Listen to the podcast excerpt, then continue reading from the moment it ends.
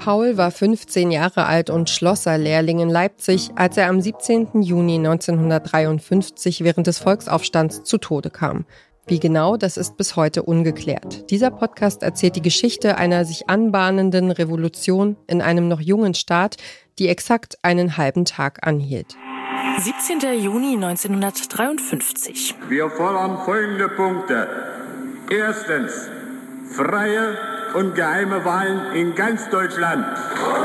Und der russische Panzer, der fuhr direkt so in diese Menschenmasse rein. Und das war ein Tag, das vergisst man einfach nicht. Was geschah an dem Tag, an dem Arbeiter, Bauern und Handwerker auf die Straße gingen? Und was hat es mit einem halben Tag Freiheit auf sich?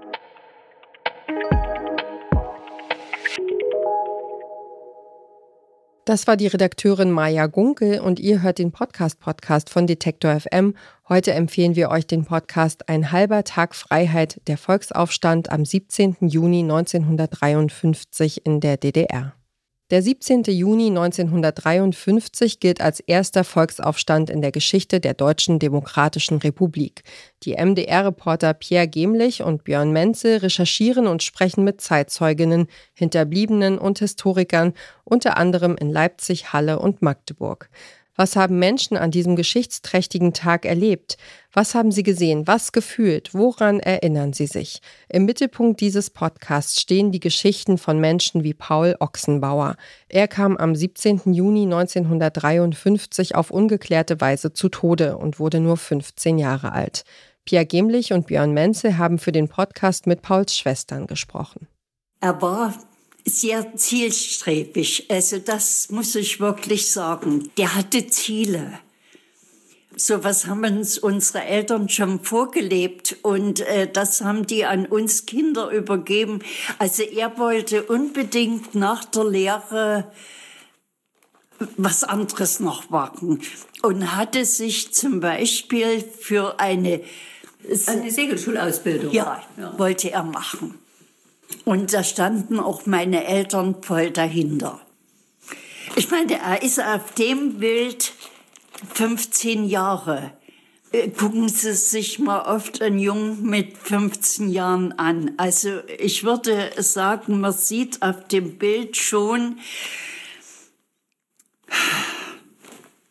dass er weiterdenkt. Also so sehe ich das. Der Podcast erzählt, wie sich die Ereignisse am 17. Juni 1953 entwickelt haben. Es geht um den Aufstand, den Verlauf und die Zerschlagung durch das staatliche Regime. Immer wieder kehrt der Podcast dann zu den persönlichen Schicksalen Einzelner zurück.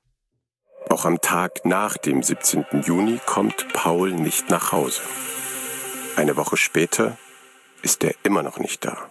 Und meine Eltern haben gewartet. Und das war eigentlich so das Schlimme, diese zwei Wochen, dass mein Vater jeden Tag zur Polizei gekommen ist und äh, jeden Tag mit der Nachricht, wir wissen noch nichts.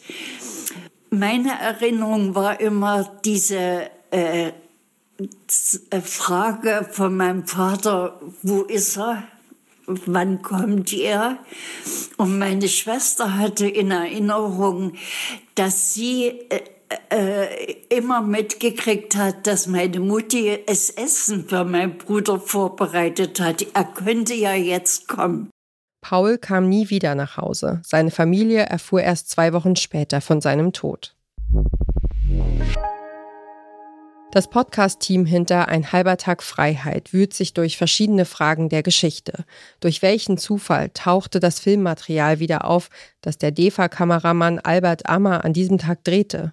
Und wofür gingen hunderte Großbauern in ihren Dörfern auf die Straßen? Der MDR-Podcast Ein halber Tag Freiheit ist am 12. Juni an den Start gegangen. Vier Folgen gibt es insgesamt. Und wer diesen Podcast hört, schätzt Janis Joplin und ihren Freiheitsgedanken. Freedom is just another word for nothing left to lose. Das war's für heute mit dem Podcast-Podcast von Detektor FM. Wenn ihr den Überblick über den Podcast-Markt behalten wollt, abonniert den Podcast-Podcast auf der Plattform eurer Wahl, damit ihr in Zukunft keine Folge mehr verpasst. Und empfehlt uns doch einem Menschen weiter, der auch nicht genug von Podcasts kriegt. Dieser Tipp kam von Sebastian Bondrea, Redaktion Joanna Voss und Doreen Rothmann, Produktion Tim Schmutzler und ich bin Ina Lebetjew. Morgen empfehlen wir an dieser Stelle den Podcast Im Verhör wir hören uns.